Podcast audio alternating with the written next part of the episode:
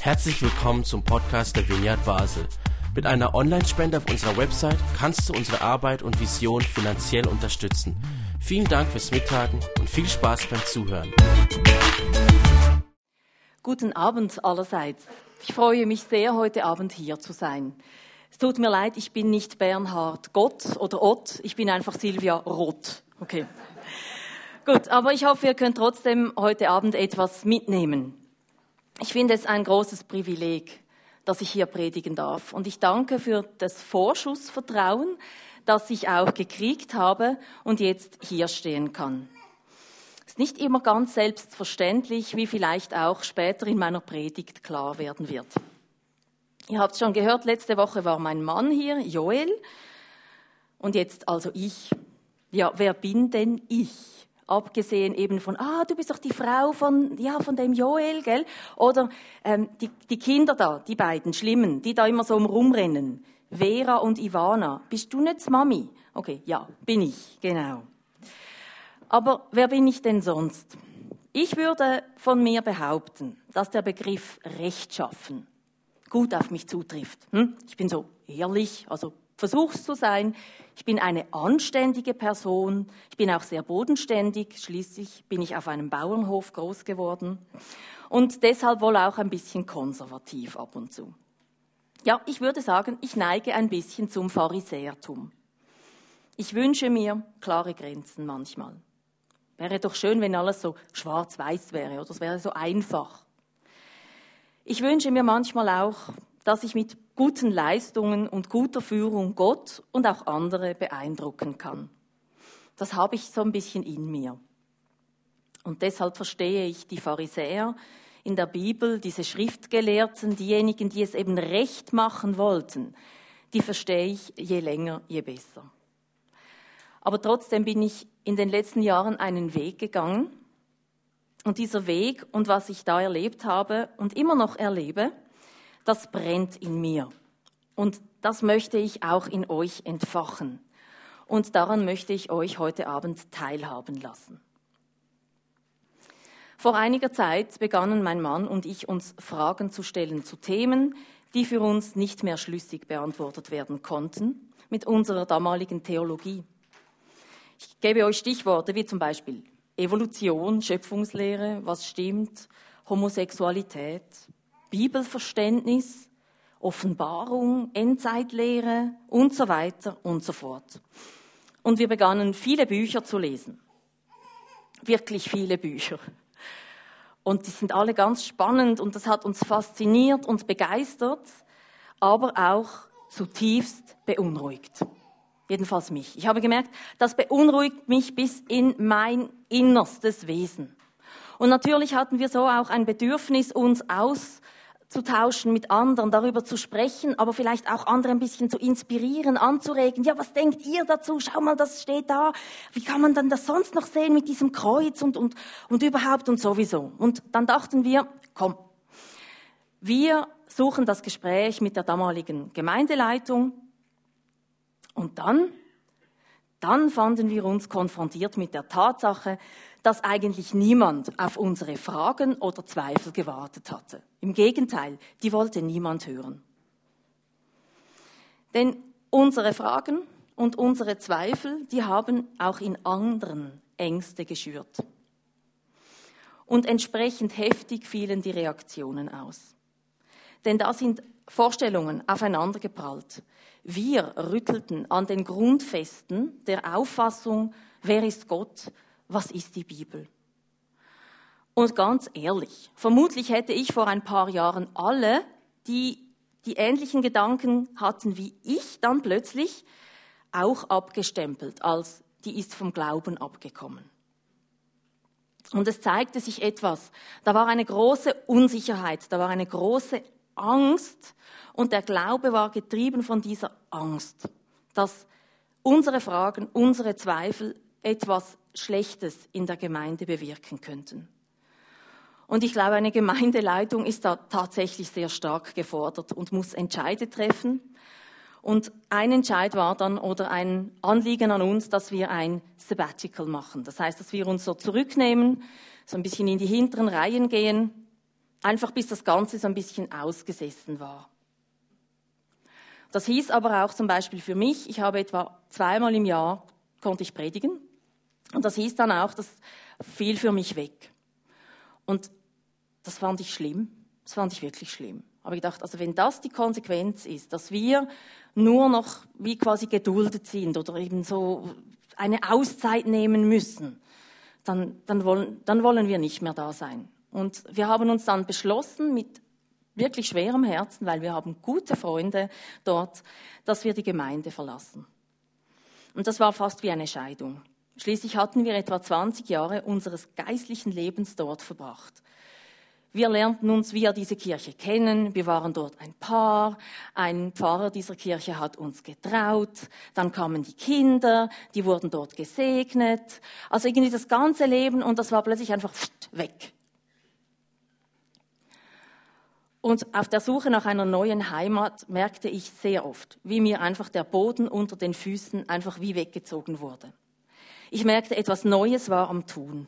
Das merkte ich. Und ich wusste ja auch irgendwie, da will ich irgendwo hin. Und dieser Ruf von Jesus, komm her zu mir, den spürte ich, ich wollte zu ihm, aber irgendwie war ich in etwas gefangen und da merkte ich, da musste etwas passieren. Und darum eben war ich zutiefst beunruhigt. Als rechtschaffene Christin wurde ich von meinen eigenen Fragen völlig aus dem Konzept geworfen. Ich hatte streckenweise auch selber das Gefühl, dass ich jetzt meinen Glauben verlieren würde und dass ich jetzt auch vom Glauben abfalle.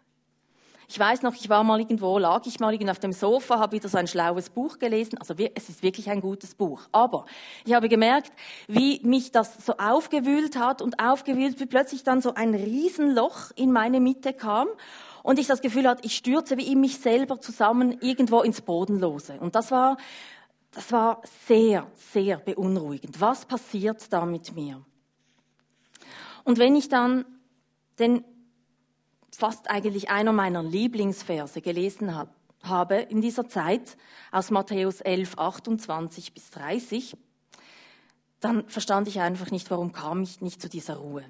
Dort heißt es nämlich,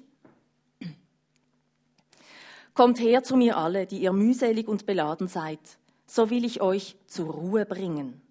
Nehmt auf euch mein Joch und lernt von mir, denn ich bin sanftmütig und von Herzen demütig. So werdet ihr Ruhe finden für eure Seelen. Denn mein Joch ist sanft und meine Last ist leicht.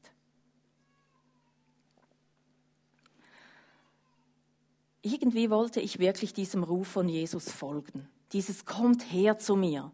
Denn tief im Herzen, da wusste ich, dass ich nur dort Frieden finden würde. Aber irgendetwas stand mir da im Weg. Und dann merkte ich, dass es so verschiedene Ebenen sind. Und eigentlich sind es immer so drei Ebenen, denke ich. Zum einen ist es, wie sehe ich Gott? Es ist mein Gottesbild, das mich beunruhigt hat und wo ich merkte, da muss ich was ändern. Dann war es in Zusammenhang was weiß ich denn eigentlich? Auf welchen Erfahrungen baut mein Glaube auf? Und schließlich, wie sehe ich denn meine Mitmenschen? Und in diesen drei Bereichen, da möchte ich euch jetzt auch mit hineinnehmen. Und in diesen drei Bereichen, denke ich, war es auch ziemlich schwierig für Menschen, die rechtschaffen waren zur Zeit von Jesus. Als Jesus damals in Erscheinung tritt, habe ich den Eindruck, viele wurden so in ähnliche Gefühlsbäder geschickt. Jesus irritierte Menschen. Ja, er beunruhigte sie zutiefst. Vor allem diejenigen, die ihre Vorstellungen darüber revidieren mussten, wer denn Gott war, die ihre Vorstellungen über ihr Wissen revidieren mussten und wie sie mit anderen Menschen umzugehen haben. Und mit diesen rechtschaffenen Menschen, da spiele ich vor allem natürlich auf die Pharisäer und Schriftgelehrten an. Die Hüter des Gesetzes, die Bewahrer des Glaubens. Und die haben sich ja immer wieder mit Jesus angelegt, weil er sie zutiefst beunruhigte. Denn Jesus eben, der stellt jetzt dieses Gottesbild, das sie haben, in Frage. Vergegenwärtigen wir uns die Situation, in der sich diese Juden damals befanden.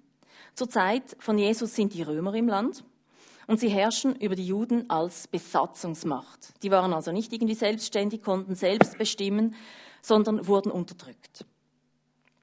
Und die Juden führen dieses Schicksal direkt darauf zurück, dass sie sich Gott gegenüber nicht richtig verhalten hatten. Exil, Fremdherrschaft sind Zeichen der Strafe Gottes für ein Volk, das sich von seinen Gesetzen abgewandt hatte. Außerdem in dieser Zeit warteten die Juden auf den Messias, den Gesalbten Gottes, der in ihrem Verständnis als König wieder ihr Land regieren würde und so auf diese Art und Weise Ruhe und Frieden wiederherstellen könnte. Und wie es so oft der Fall ist, zur Zeit, in Zeiten des Identitätsverlusts und der Hoffnungslosigkeit, so war es auch damals so, dass konservative Strömungen die Oberhand gewannen und diese guten Erkenntnisse, dass man eben sich Gott zuwenden soll, dass man die ins Extreme geführt hat. Das ist dann dort, wo dann Jesus sagt, jetzt nehmt ihr noch den Zehnten von euren Küchenkräutern hm, und gebt den auch noch Gott. Das ist doch nicht so wichtig wie was anderes, oder dass ihr euch den Menschen zum Beispiel zuwendet. Aber das war denen ganz wichtig. Das war der rechte Glauben, so musste man es machen. Und es ist auch logisch, die waren fremdbestimmt und die müssen ihre Identität wahren in dieser Zeit, in der eben andere Heiden über sie herrschen. Und da wird eben die Torah, also die, ähm, die Gesetzesbücher, die fünf Bücher Mose, die werden zum sinn- und identitätsstiftenden Mittel im Volk der Juden. Die müssen unbedingt eingehalten werden, sonst droht neues Unheil. Man muss diesen Gott also zufriedenstellen, man muss ihn besänftigen und man muss ihn gnädig stimmen. Also zufriedenstellen, besänftigen, gnädig stimmen. Und wenn man natürlich von diesem Gottesbild ausgeht, sieht man, dass die Pharisäer es tatsächlich gut meinten mit den Leuten. Sie wollten einfach sicher gehen, dass alles richtig gemacht wurde. Aber, aber, sie bürden den Menschen so viele Vorschriften auf, dass diese zur Last werden, dass das Volk mühselig und beladen wird. Und das ist übrigens auch hier mit diesem Joch gemeint. Unter einem Joch verstand man die Art und Weise, wie ein Rabbi die Schrift ausgelegt hat. Also ein Joch kann eben leicht sein, das heißt die Auslegung, wie man die Gesetze lebt. Das kann sein, dass man das relativ locker sieht, wie das eben Jesus gemacht hat. Oder aber es ist schwer, das heißt diese Gesetze, die lasten auf den Menschen und drücken sie nieder. Und weil die so genau sich daran halten wollten. Das war ihnen ganz wichtig. Und jetzt können wir uns ja auch vorstellen, wie wichtig das es eben ist bei diesem Gottesbild, dass man die Sabbat- und die Reinheitsregeln einhält. Stellt euch mal vor, wenn man das nicht macht. Dann versündigt man sich ja gegen diesen Gott, dann dauert es vielleicht noch länger, bis dieser Messias endlich kommt. Und jetzt, und jetzt kommt dieser Jesus. Und was macht er? Der kommt so daher und wirft einfach alles über den Haufen, was den Menschen heilig ist. Oder diesen rechtschaffenen Menschen heilig ist. Jesus hat ein ganz anderes Joch. Seines ist eben sanft. Er hat ein anderes Verständnis von dem, wie man ein gottgefälliges Leben führt. Und das beunruhigt die Menschen zutiefst. Natürlich, er hat seine Fangemeinde. Die haben schon lange begriffen, der ist super, oder? Aber dann die Rechtschaffenen, die dies recht machen wollen, die sind da noch gefangen in ihrem Ding und die verstehen nicht, warum dass der den Sabbat nicht einhält, warum dass der mit Unreinen in Kontakt kommt und dann spricht er auch noch mit Frauen. Stellt euch das mal vor. Das ist ein Affront, das geht einfach gar nicht. Wie sollen denn die das auf die Reihe kriegen? Wie sollen die verstehen, dass dieser ja Jesus tatsächlich derjenige ist, welcher den Frieden bringt? Nur, sie verstehen unter Frieden einen politischen Frieden, vorwiegend, oder? Und aus dem heraus kommt der andere Friede. Also eine politische Umwälzung, die aber rein gar nichts mit einer Umwälzung des religiösen Systems zu tun hat. Und bei Jesus ist es eigentlich umgekehrt. Er sagt, ich will eine religiöse Umwälzung, Änderung des, von dem wir, was ihr denkt, Gott ist. aber nicht zwingend eine politische. Das kann eine Folge davon sein, aber sie steht nicht im Zentrum. Und er will den Menschen zeigen, wie Gott ist und wie sie wirklich eben zur Ruhe, zum Frieden kommen. Denn er sagt ja, nehmt auf euch mein Joch und so weiter. Und dann sagt er, so werdet ihr Ruhe finden für eure Seelen. Also nicht, dann haben wir Ruhe in unserem Land, sondern er spricht die Menschen persönlich an und sagt, du wirst für deine Seele Frieden finden, egal wie die Umstände um dich herum sind. Das Geheimnis wahrer Ruhe liegt also nicht im äußeren Frieden, das kann dazu beitragen, aber es ist die Seele, die Frieden haben muss. Die Ruhe kommt nicht mit einem Messias, der als Revoluzer die Römer zur Strecke bringt, so mit dem, mit dem Schwert, oder metzelt er sich so durch die Massen. So sorgt Jesus eben nicht für Ruhe, sondern er erleichtert die Menschen, indem er sich ihnen zuwendet und ihnen diese Last, dieses Joch, dieses Gottesbildes abnimmt. Und das tut er, indem er vorlebt, wie Gott eben ist. Ein Gott, der das Leben in all seinen Facetten bejaht. Ein Gott, der sanftmütig und demütig ist. Und was bewirkt sein Verhalten bei den Pharisäern und Schriftgelehrten? Sie haben Angst. Sie haben Angst. Der macht Gott wütend. Der, der, der, der zerstört alles, was wir aufgebaut haben. Und dann nennt er sich zu allem Elend auch noch Sohn Gottes. Das geht doch nicht. Das ist das i-Tüpfelchen der Blasphemie. Und der Jesus beunruhigt so diese Menschen zutiefst, denn eben, er fordert sie auf, gib dein Gottesbild auf, hey, ich bin hier, ich bin ganz anders, schau auf mich. Und das macht er auch heute noch. Er sagt auch zu dir und zu mir immer wieder, ist das, was du glaubst, was ich bin, wirklich wer ich bin? Mach dich auf die Suche nach diesem Jesus, der dir vorliebt, vorlebt und vorliebt, das ist gar nicht mal so ein schlechter Versprecher, ähm, wie man eben das Leben führt. Ich habe euch gesagt, ich habe auch schon gepredigt und da war immer auch noch diese Frage im Raum, ja, darf denn eine Frau predigen? Und ich weiß, wenn man jetzt nicht Christen ähm, diese Frage stellt, also die machen sich ja in die Hosen vor Lachen, oder? Also die, die, also die Leute diskutieren noch darüber, ob eine Frau vor einer Ma Menge reden darf. Aber gut, so war's. Und so, wie ich mich jetzt auch lustig darüber mache, es ist eben trotzdem ein Teil von mir. Und es hat mich immer wieder, es hat mich immer wieder ins Zweifeln gebracht, darf ich das? Ist das richtig, was ich mache? Und dann habe ich immer wieder gemerkt, Moment mal, Moment mal, jetzt schauen wir mal Jesus an in den Evangelien. Was macht er da? Schauen wir, was er dort macht, wie er ist. Und ich habe, ich habe gelernt, die Stellen von Paulus, wenn er über Frauen spricht, die überspringe ich einfach. Der, der, der ist mir irgendwie, nein, das will ich jetzt gar nicht hören. Sondern, wie macht's Jesus? Und Jesus, der geht, der nimmt die Frauen rein. Und der sagt zu Maria, ist gut, wenn du zu meinen Füßen sitzt und von mir lernst. Lernt von mir. Frauen und Männer. Aber eben diese Vorstellung ändern. Und das, was in einem drin ist, das ist nicht immer so einfach und das löst eben auch Ängste aus. Und ich möchte euch noch ein anderes Beispiel bringen, wo ich mich auch immer ertappe. Wenn ihr betet, wie betet ihr? Wie beginnt ihr? Beginnt ihr mit der Fürbitte? Nein, wahrscheinlich nicht, oder? Aber jetzt überlegt euch mal, warum ihr das nicht macht. Ich sage euch, warum ich das nicht mache, beziehungsweise ich habe gemerkt, warum dass ich das nicht mache. Ich beginne mit Danken. Ich beginne mit Loben. Und dann, dann bitte ich mal für die anderen.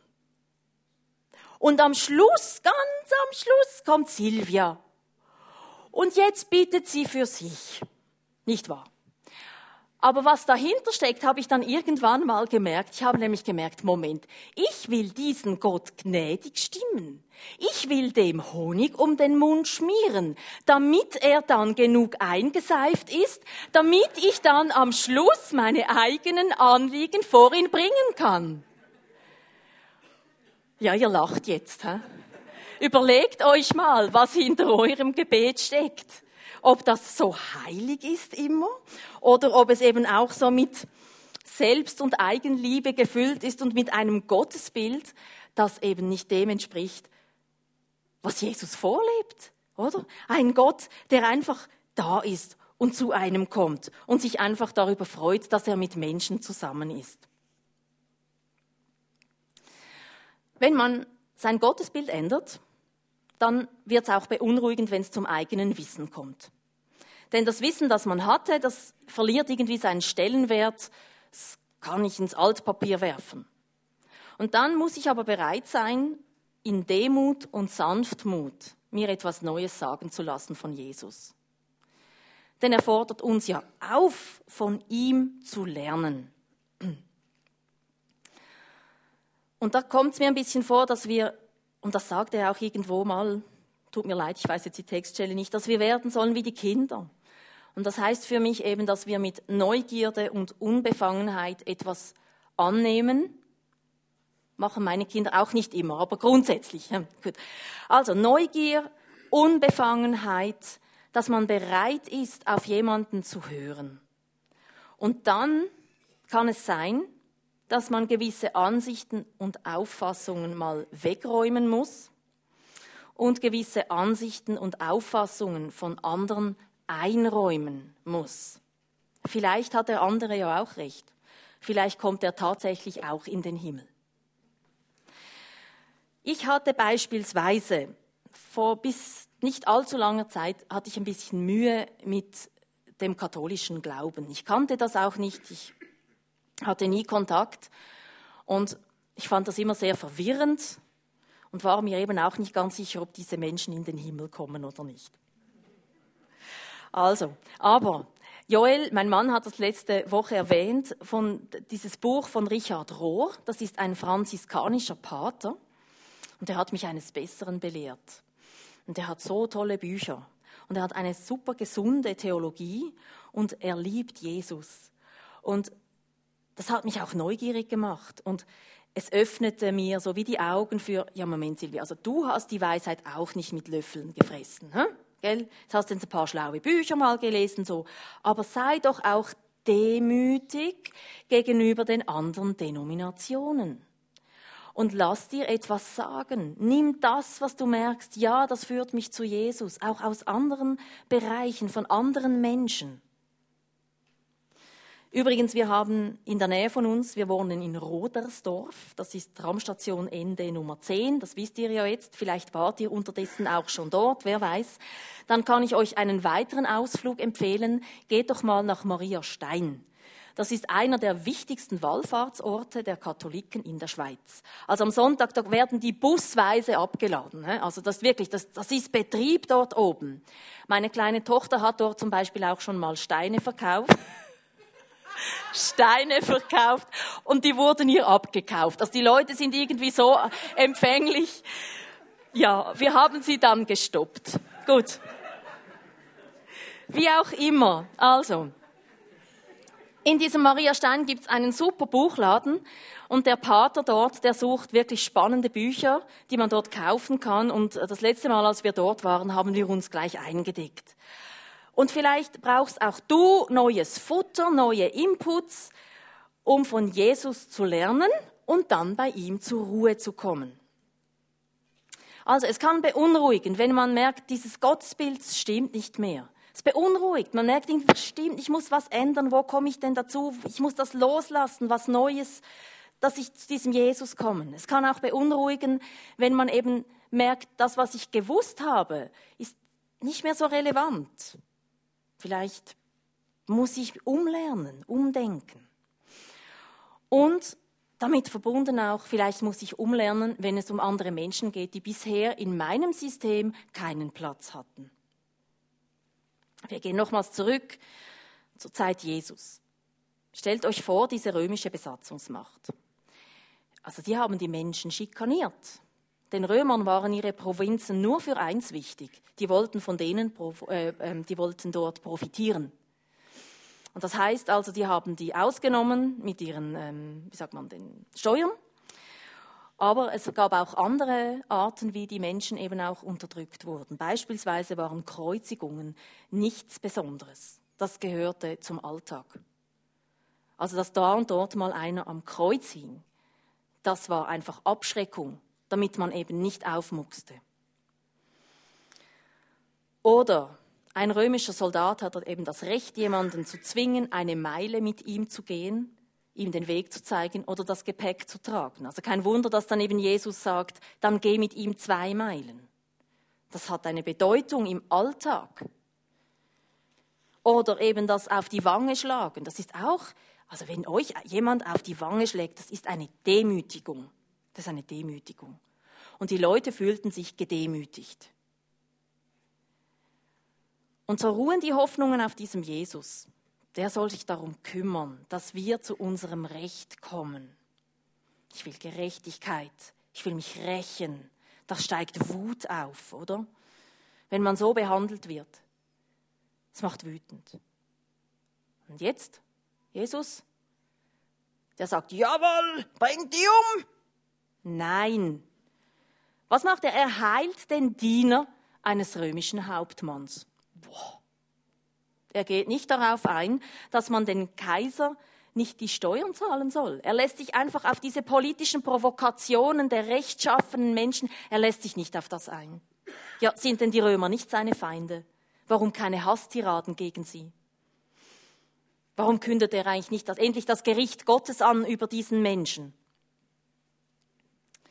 Denn das war euch die Hoffnung, oder? Jetzt, wo wir so rechtschaffen leben, jetzt kommt das Gericht Gottes. Jetzt zeigt Gott denen, diesen Römern, diesen Heiden. Aber Jesus redet nicht von Rache, sondern im Gegenteil, er fordert seine Zuhörer auf, ihre Feinde zu lieben. Sanftmütig, demütig, nicht rachsüchtig und streitsüchtig. Das hat sicher auch verunsichert.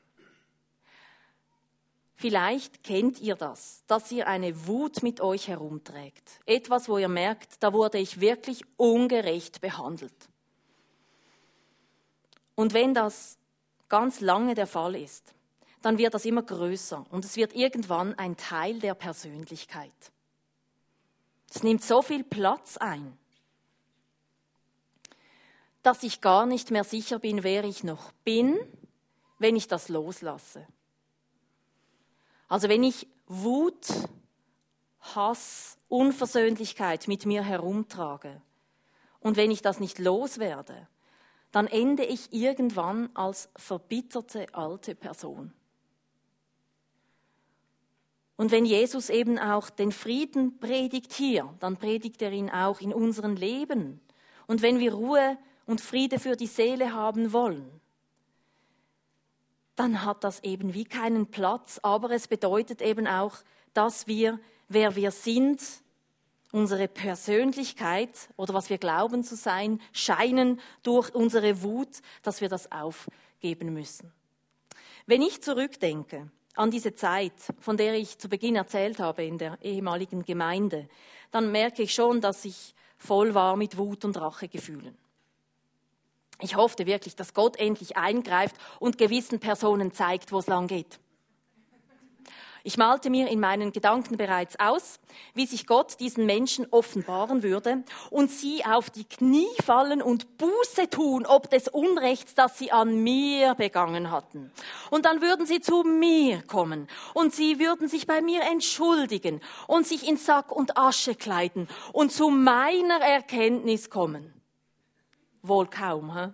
Aber das ist das, was in uns abgeht, wenn wir wütend sind und wenn wir zur Gerechtigkeit zurück wollen. Wenn wir sagen, wir wollen Gerechtigkeit. Und ich habe auch gemerkt, es hat mich auch ziemlich eingenommen.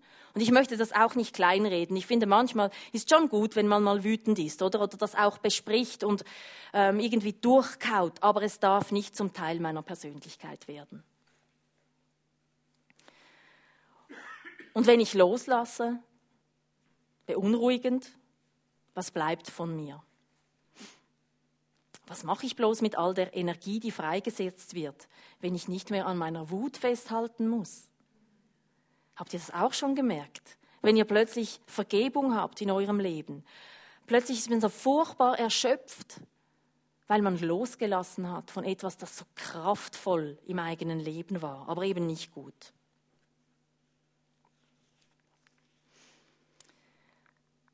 Ich fordere euch auf heute Abend. Lass dich beunruhigen von Jesus. Und dann wage die Kehrtwendung zu ihm. Denn er ist der gute Hirte und wir kennen seine Stimme. Wir kennen die. Und wir wissen, da will ich hin. Und ich wusste immer, zu dem will ich, bei dem will ich bleiben, egal was die Umstände sind, egal ob die Welt zusammenfällt, bei diesem Jesus will ich bleiben.